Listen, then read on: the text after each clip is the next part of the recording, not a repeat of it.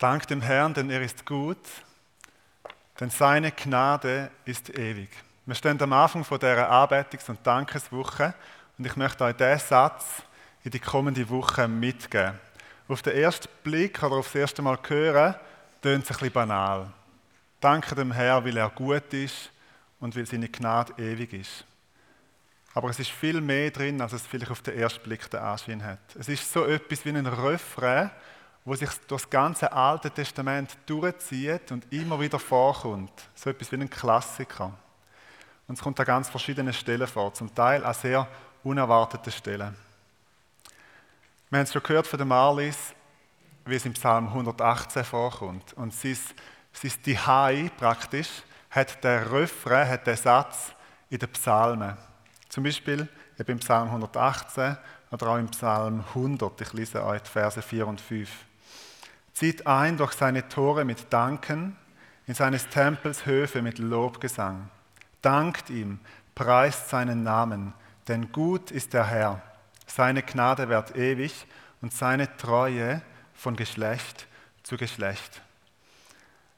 Mir sind zwei Sachen aufgefallen. Das eine ist, es heißt nicht, ich danke dem Herrn, sondern es heißt, danket dem Herrn. Also wer den Satz ausspricht, fordert andere Menschen dazu auf, Gott zu danken. Es ist also nicht nur praktisch äh, ich und Gott, so die vertikale Ebene, wir haben ich danke ihm, sondern es ist, ich fordere euch auf, ihr fordert mich auf, wir fördern gemeinsam eine Kultur von der Dankbarkeit. Und das passt gut zu der Gebetswoche. Das ist ja nicht einfach nur eine individuelle Sache, wo jeder für sich allein betet und dankt, das vielleicht auch, aber es ist auch eine gemeinsame Woche von der Anbetung, eine gemeinsame Woche von der Dankbarkeit. Und das Zweite ist, wir danken dem Herrn, warum? Weil er gut ist und weil seine Gnade ewig ist. Das ist bisschen anders, wie wir vielleicht oft danken. Oder ich sage euch von mir, wie ich oft danke. Ich danke Gott oft für die fünf Punkte, für die Sachen, die er gemacht hat in meinem Leben. Und zwar konkret, das hat er gemacht, das hat er mir geschenkt. Und das hat auch seinen Wert, das werden wir noch sehen. Aber in dem Refrain, in dem Satz, geht es nicht in erster Linie darum, was mich betrifft in Bezug auf mich, sondern in Bezug auf Gott, weil er gut ist, weil seine Gnade ewig ist und nie aufhört. Gott ist gut. Oder Gott ist gütig. Oder Gott ist freundlich, wie es in anderen Übersetzungen heißt. Das ist eine Art des Glaubensbekenntnis. Weil ich persönlich, ich kann nicht aus jedem einzelnen Erlebnis, von jedem einzelnen Tag daraus schliessen, dass Gott immer gut ist. Es gibt auch Momente in meinem Leben und sicher auch in eurem Leben, wo man, wo man ringt mit dem guten Gott und wo man sich fragt, ja, ist Gott denn immer gut? Aber darum ist es Bekenntnis. Auch wenn es mal nicht so ist, auch wenn ich es mal ein paar Tage vielleicht nicht erlebe, dann soll es mein Bekenntnis sein, Gott ist gut. Und seine Gnade ist ewig. Das ist auch ein Bekenntnis, ist eine Aussage, die ich sogar auf die Zukunft hin mache. Seine Gnade wird nie aufhören. Er hat immer genug Gnade. Im Psalm 107 sehen wir, wie jetzt das Bekenntnis, Gott ist gut und seine Gnade hört nie auf, verbunden wird mit, der persönlichen, mit dem persönlichen Erleben, mit der eigenen Lebensgeschichte. Dank dem Herrn, fortsa. Denn er ist gut, ja, ewig wird seine Gnade. So sollen die vom Herrn Erlösten sprechen, die er befreit hat aus Drangsal und die er gesammelt hat aus den Ländern. Sie irrten umher in der Wüste, gequält vom Hunger und vom Durst. Da schrien sie zum Herrn in ihrer Not und er rettete sie aus ihren Ängsten. Die mögen danken dem Herrn für seine Güte. Und dann geht es weiter in den nächsten Abschnitt. Die, die in der Finsternis gesessen sind, in der Todesnacht, die, die krank sind, die, die auf dem Meer ähm, sind und in den Sturm gekommen sind und so weiter, die, die in der Wüste sind. Also es wird die Aufforderung zum Dank, dass Gott gut ist, wird verwoben mit der eigenen Erfahrung, mit dem Erleben von Gottes Treue. Und seine Güte, seine Gnade verknüpfen wir mit der eben, Befreiung von den Finden, mit der Rettung aus dem, aus dem, aus dem tosenden Wasser vom Meer, mit Gebetserhörungen, mit Wundern. Also es ist, spür, das ist so ein enges Verwobenwerden von unserem eigenen Erleben mit einer Aussage darüber, wer Gott ist. Nicht nur, was Gott für mich gemacht hat, sondern wer Gott ist. Er ist gut und seine Gnade hört nie auf. Und das verwoben werden hat einen Ort.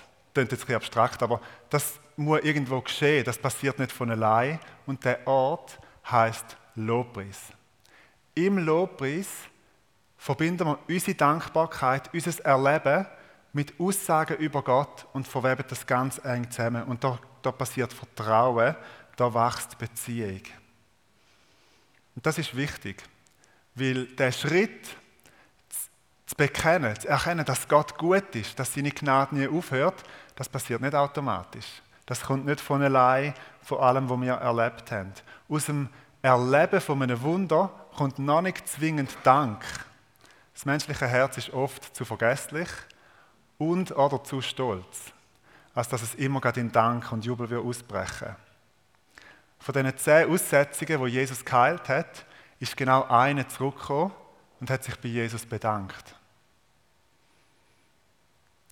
Aber ein Wunder, das nicht verbunden wird mit Dank, ist schnell vergessen, weil es wie nicht Teil von dem inneren Zeugnis wird, nicht Teil von der inneren Lebensgeschichte. Das heißt nicht, dass die anderen neun Aussetzungen wieder krank geworden sind.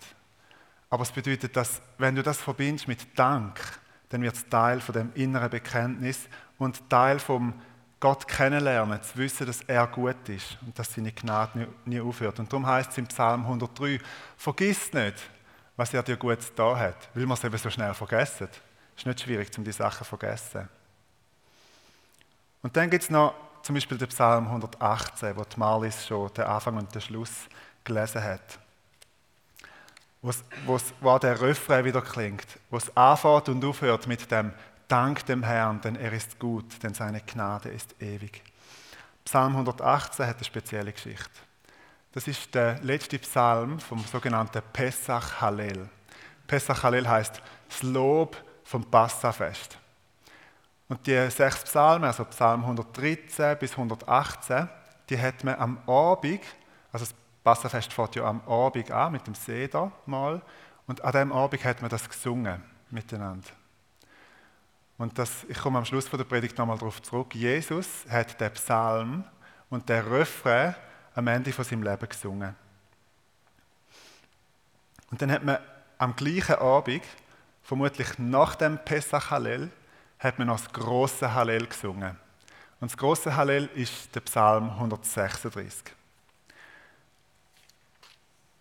Und der Psalm 136 nimmt das Dank dem Herrn, denn er ist gut, seine Gnade wird ewig, nimmt das auf eine ganz spezielle Art und Weise auf. Und ich habe mich entschieden, um euch den nicht einfach vorlesen, sondern wir wollen den zusammen beten. Predigt geht nachher noch weiter, aber wir beten den gemeinsam. Ich möchte euch einladen zum Aufstehen und ich habe den Psalm mitgebracht, er ist ähm, da und ihr habt die einfache Aufgabe, um immer das zu lesen, was nach dem Schrägstrich kommt, bei jedem Psalm. Und ihr werdet merken, dass es dass das nicht so schwierig ist. Aber wir beten den Psalm gemeinsam. Dankt Jahwe, denn er ist freundlich. Dankt dem Gott aller Götter. Dankt dem Herrn aller Herren. Er allein tut große Wunder. Er hat die Himmel mit Weisheit gemacht. Er hat die Erde ausgebreitet über dem Wasser. Er hat die großen Lichter gemacht. Die Sonne zu regieren den Tag. Den Mond und die Sterne zur Nacht. Er schlug die Erstgeburt der Ägypter und führte Israel heraus mit siegreicher, gewaltiger Macht. Amen. dürfen gerne wieder ansitzen. Der Psalm würde nochmal gleich lang weitergehen. Er hat 26 Vers, aber das gibt einen Einblick. Israel hat eine Dankes- und Erinnerungskultur gepflegt. Da ist, ihr spürt es, die eigene Geschichte wird auf eine tiefe Art und Weise verwoben mit der Dankbarkeit und mit dem Bekenntnis, mit der Aussage, Gott ist gut und seine Gnade hört nie auf. Und sie haben sich ihre eigene Vergangenheit erinnert, an, an die Schöpfung, an den Auszug aus, dem, ähm, aus Ägypten, an den Durchzug durchs Schilfmeer und haben über all dem ausgesprochen und wir bekennen, seine Gnade hört nie auf. Und das ist etwas, was wir in die kommende Woche mitnehmen in die kommende Arbeitungs- und Dankeswoche. Mir ist es Anliegen, dass das nicht ein Abschluss wird, so im Sinne von, jetzt haben wir etwas Schönes erlebt und jetzt danken wir, weil wir, wir müssen, ist anständig, man sagt Danke und dann haben wir es wie hinter uns lassen und nachher gehen wir in etwas ganz Neues rein. Mir ist es Anliegen, dass das nicht passiert, sondern dass aus, dem, aus dieser Dankbarkeit, die wir dürfen haben, dass ein Bekenntnis wächst, wo stark ist und wo wir mitnehmen können. Weil es heißt, er ist gut. Es heißt nicht, er war gut, als wäre es nur eine Erinnerung an Vergangenes, sondern er ist gut. Das gilt heute und das gilt auch noch in Zukunft. Also das Dank dem Herrn, das ist im Lobpreis verortet. Das spürt ihr in dem Psalm 136. Dort hat es einen sicheren Platz. Dort ist der Ort, wo unser Vertrauen auf Gott wächst, dass er gut ist. Das Dank dem Herrn ist nicht nur in den Psalmen gesungen worden, sondern auch zu wichtigen Ereignissen in der Geschichte von Israel. Und ein ganz wichtiges Ereignis steht in 2. Chronik 5. Ich lese euch vor, wo das Lied dort vorkommt. 2. Chronik 5 ist der erste Tempel unter dem Salomo fertiggestellt worden. Und dann heißt es, 2. Chronik 5, Vers 13. Es hatten aber die Trompeter und die Sänger wie ein Mann mit einer Stimme einzusetzen, um dem Herrn Lobpreis und Dank darzubringen. Sobald sich also der Schall der Trompeten und Zimbeln und der übrigen Musikinstrumente erhob und man das Loblied auf den Herrn anstimmte, denn er ist gütig und seine Gnade währt ewig, da wurde das Haus der Tempel des Herrn von einer Wolke erfüllt, so dass die Priester wegen der Wolke nicht hineintreten konnten, um ihren Dienst zu versehen, denn die Herrlichkeit des Herrn erfüllte das Gotteshaus. Und dann ein paar hundert Jahre später, nachdem das Volk ins Exil hat müssen, der Tempel bis auf seine Grundmauern abgeschliffen worden ist, hat ein Teil zurückkommen und hat den Tempel wieder aufbauen. Das steht im Esra und im Nehemia-Buch. Und dann heißt es, Esra 3, Vers 10, als nun die Bauleute den Grund zum Tempel des Herrn mehrere hundert Jahre später legten, nahmen die Priester in ihrer Amtstracht mit Trompeten und die Leviten, die Nachkommen Asafs, mit Zimbelnaufstellung, um dem Herrn nach der Anordnung Davids, des Königs von Israel, zu Lob singen. So stimmten sie denn zu Ehren des Herrn das Lob und Danklied an, denn er ist freundlich und seine Güte währt ewiglich über Israel. Das ganze Volk erhob dann ein lautes Jubelgeschrei, während man den Herrn pries, wegen der Grundsteinlegung zum Tempel des Herrn. Also das Danke dem Herrn, das ist wie so ein Evergreen gewesen, so ein Klassiker, wo man hat anstimmen und das ganze Volk hat einstimmen Und wenn schon nur jemand gesagt hat, denn er ist gut, dann haben alle sofort die Melodie im Kopf gehabt, nehme ich an. Ich kenne ja die Melodie nicht, die ist uns nicht überliefert. Aber ihr müsst euch vorstellen, es ist ähnlich, wie wenn ich sage, stille Nacht. Dann haben ja ein Lied im Kopf. Oder die Eidgenossen unter uns, wenn ich sage, wenn der Alpenfirn sich rötet. Dann wisst ihr, davon was ich rede. Und ich glaube, so war es damals, wenn jemand gesagt hat, denn er ist gut oder seine Gnade wird ewig, dann haben die Leute gewusst, von was man redet. Israel hatte Dankes- und eine Erinnerungskultur gehabt. Haben wir im Lieb Christi so eine Kultur? Erzählen wir einander von der Größe Gottes. Vergessen wir nicht, was er uns Gutes da hat. Dankbarkeit ist Teil von unserer westlichen Kultur, vermutlich von jeder Kultur auf der Welt. wenn ich mit dem Jadid, mit unserem Sohn, in die Apotheke gehe und er bekommt ein Traubenzückerli, dann muss er Danke sagen. Er muss einfach. Oder wir probieren es wenigstens. Wir machen es nicht mit Druck, aber es gehört dazu. Man sagt Danke, wenn man etwas überkommt. Das lernt man ein. Und wie viel mehr gehört Dankbarkeit zu der Kultur vom Himmel, zu der Kultur Gottes. Und so werden wir eine Kultur einüben, vom Dankbaren erinnern. Ich gebe euch zwei ganz praktische Tipps. Einer wäre, mach eine Wunderwand in deinem Haus. Das kann ein großes Blatt Papier sein oder ein Haufen kleine Zettel, wo du vielleicht lebst allein, vielleicht in einer Wege, vielleicht mit deiner Familie oder mit dem Ehepartner, wo ihr aufschreibt und nicht vergesst, was Gott euch gut da hat und die Sachen auf ein Zettel schreibt. Dass ihr, dass Gott euch Gesundheit geschenkt hat, vielleicht. Dass du in deinem ganzen Leben vielleicht noch nie Hunger gehabt hast, weil du zu wenig Geld gehabt hättest oder wegen Nahrungsmittelknappheit. Du gehörst zu den wenigen Menschen auf dieser Welt, die das erlebt haben. Vielleicht, dass eine Person aus deinem Umfeld zum Glauben gekommen ist, dass deine Kinder ein Haustier haben oder was auch immer. Es gibt unendlich viele Möglichkeiten, um Gott zu danken. Die Frage ist nur, vergessen wir es nicht? Und dann kannst du gross über die Wunderwand schreiben, Gott ist gut und seine Gnade hört niemals auf. Und der zweite praktische Tipp wäre, dass du dein eigene große Hallel schreibst, deinen eigenen Psalm 136 und dass du deine persönliche Lebensgeschichte, deine Dankbarkeitserfahrungen tief verwebst mit der Aussage, seine Gnade hört niemals auf. Also, ich bin in einer heilen Familie auf die Welt gekommen. Seine Gnade hört niemals auf. Ich durfte neun Jahre in die Schule. Seine Gnade hört niemals auf. Ich durfte Jesus kennenlernen. Seine Gnade hört niemals auf. Vielleicht wäre es dran, mal so einen Psalm zu schreiben.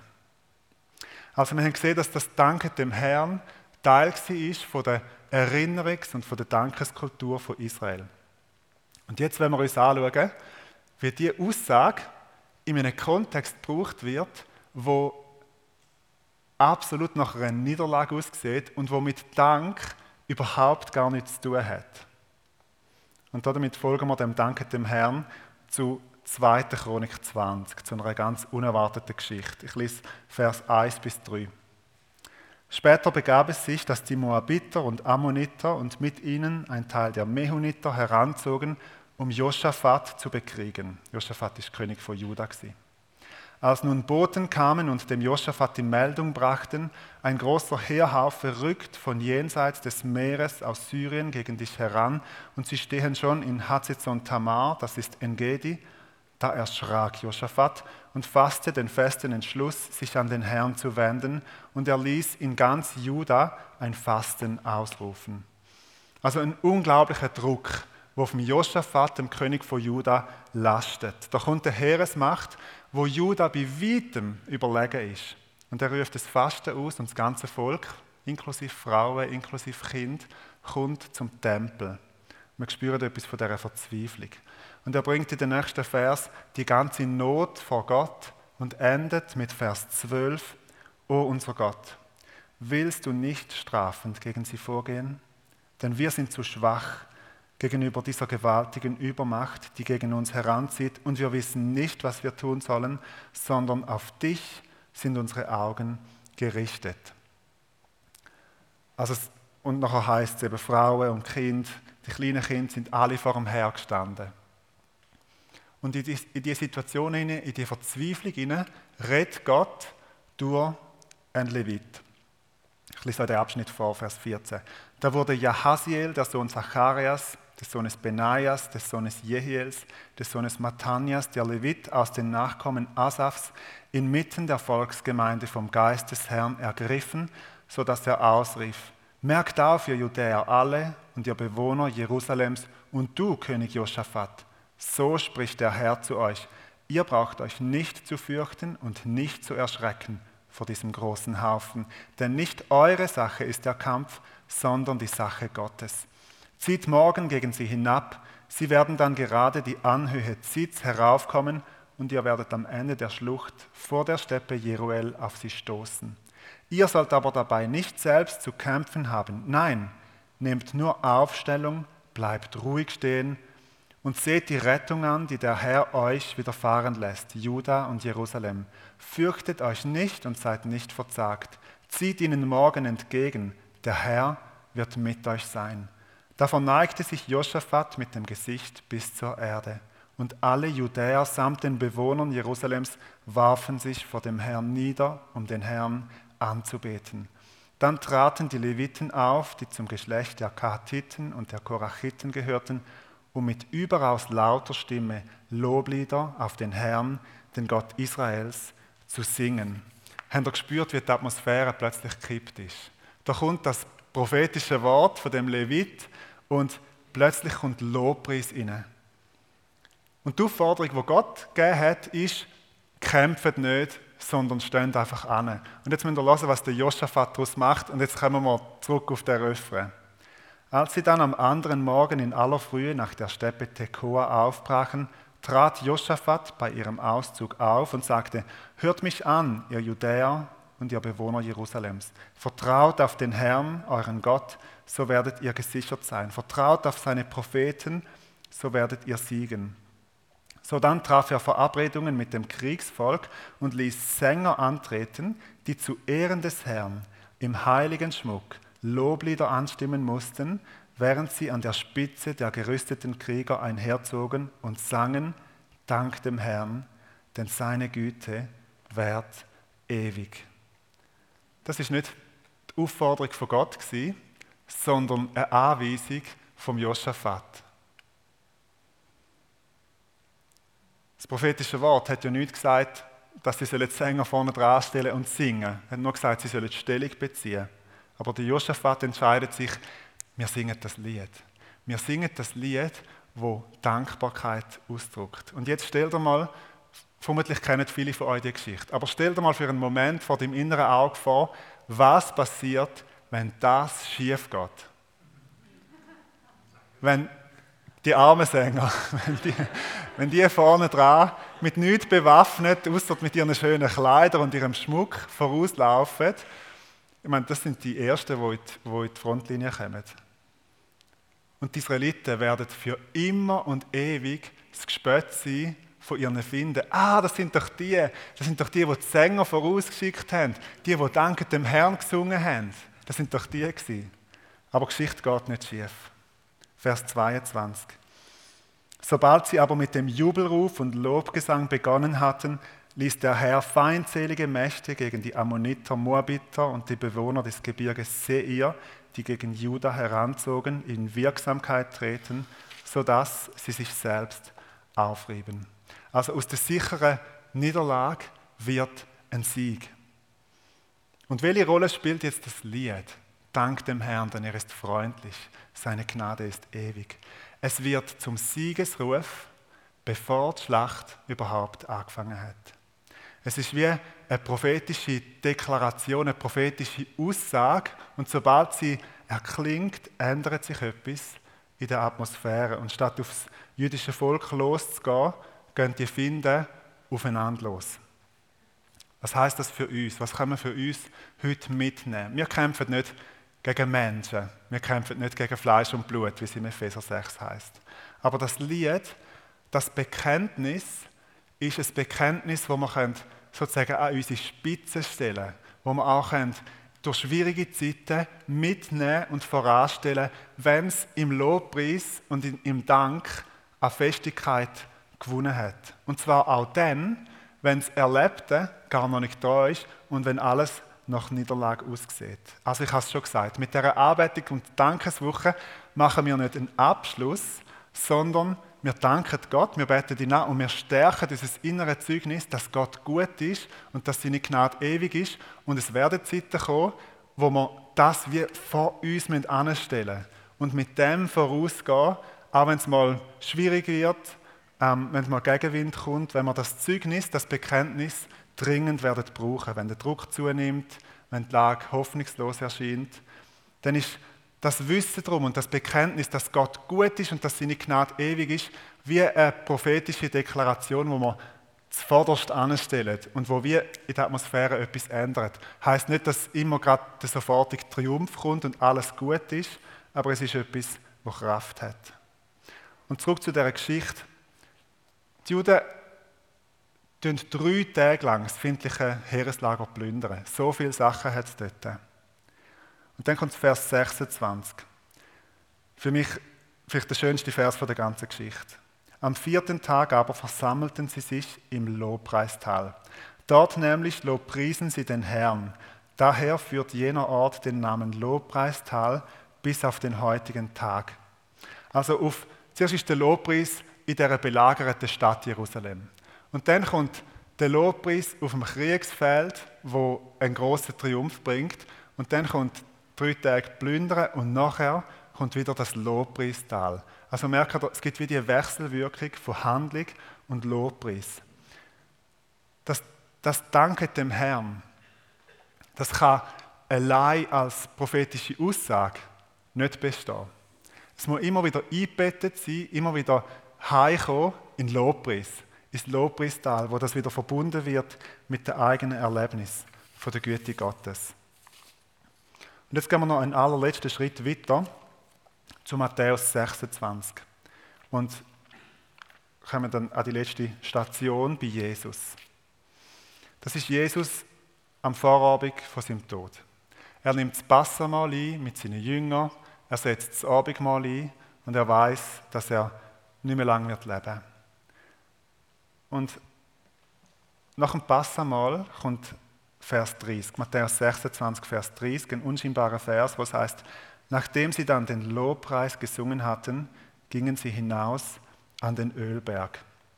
Das ist entweder das Pesach Hallel, Psalm 113 bis 118 gewesen, oder das große Hallel, wo wir zusammen gebetet haben, oder auch beide nacheinander. Auf jeden Fall hat Jesus der Refrain ausgiebig gesungen, dass Gott gut ist und seine Gnade ewig ist. Und dann ist er in den Garten Gethsemane gegangen, im Wissen darum, dass seine Jünger ihn werden verloren. Und le leset mal den Garten Gethsemane von dem Refrain her wo Jesus nochmal auf ganz tiefe Art und Weise das Bekenntnis ausspricht, Gott ist gut. Wenn es möglich ist, dann lass der Kelch an mir vorübergehen. Aber nicht wie ich will, sondern wie du willst. Das Vertrauen darauf, dass Gottes Pläne besser sind als die eigenen Pläne. Jesus hat am Abend vor seinem Tod gesungen und wir wissen, was er gesungen hat. Er hat gesungen, Gott ist gut und seine Gnade hört niemals auf. Und dann ist er für uns ans Kreuz gegangen. Und er hat am Kreuz bewiesen, dass die Gnade Gottes nie aufhört. Und wir dürfen heute, 2000 Jahre später, zum Kreuz kommen, zu Jesus kommen und wissen, dass er uns bewiesen hat, dass seine Gnade nie aufhört. Und wir dürfen in den Refrain einstimmen dass Gott gut ist und dass seine Gnade ewig ist, ist nicht mehr länger eine Hypothese, wo jederzeit könnte an der Erfahrung scheitern. Ist nicht mehr länger eine Hypothese, wo nach drei schlechten Tagen in Zweifel gezogen wird. Dass Gott gut ist und seine Gnade ewig ist, erfahre ich nicht in letzter Konsequenz an meinem tollen Leben, sondern ich erfahre es am Kreuz. Da beweist mir Gott als Liebesbeweis, dass er gut ist und dass seine Gnade niemals aufhört. Und dann dürfen unsere Dankeserfahrungen, alles, was wir persönlich und als Gemeinde schön erlebt haben, dürfen zu dem dazukommen und dürfen unser Bekenntnis stärken, Gott ist gut und dürfen uns auch durch schwierige Zeiten durchtragen. Ich möchte gerne beten und ich bitte euch, schon mal aufzukommen. Herr, wir danken dir. Du bist gut und deine Gnade hört niemals auf. Und ich bete für die Zeit, für den Morgen und für die kommende Woche und auch die Zeit nachher, dass das Bekenntnis stark wird in uns. Und dass wir das mitnehmen können, auch in schwierige Zeiten und dass die Gemeinde auch durch die Dankes- und Anbetungswoche gestärkt wird in dem Bekenntnis, im Vertrauen, in der Beziehung auf dich. Und ich bete, dass du das im Leben auch von jedem Einzelnen tust, auch im Leben von unseren Familien, von unseren Kleingruppen, Hauskreis, dass so eine Dankes- und Erinnerungskultur darf wachsen in unserem Leben. Amen. Wir haben jetzt eine Zeit, wo wir äh, zwei Lieder werden hören. Einer, sie, sind nicht, sie werden nicht beamern, sondern ihr werdet die Lieder hören, dürft das Gehörte noch vertiefen. Ich werde zwischen den Liedern wird es eine Pause geben. Ich werde dort ein paar Verse aus Psalm 100 nochmal lesen. Ich möchte euch einladen, einfach in dieser Zeit vielleicht gerade persönlich vor Gott zu kommen, ihm eure Dankbarkeit auszudrücken und das Bekenntnis zu stärken, dass er gut ist.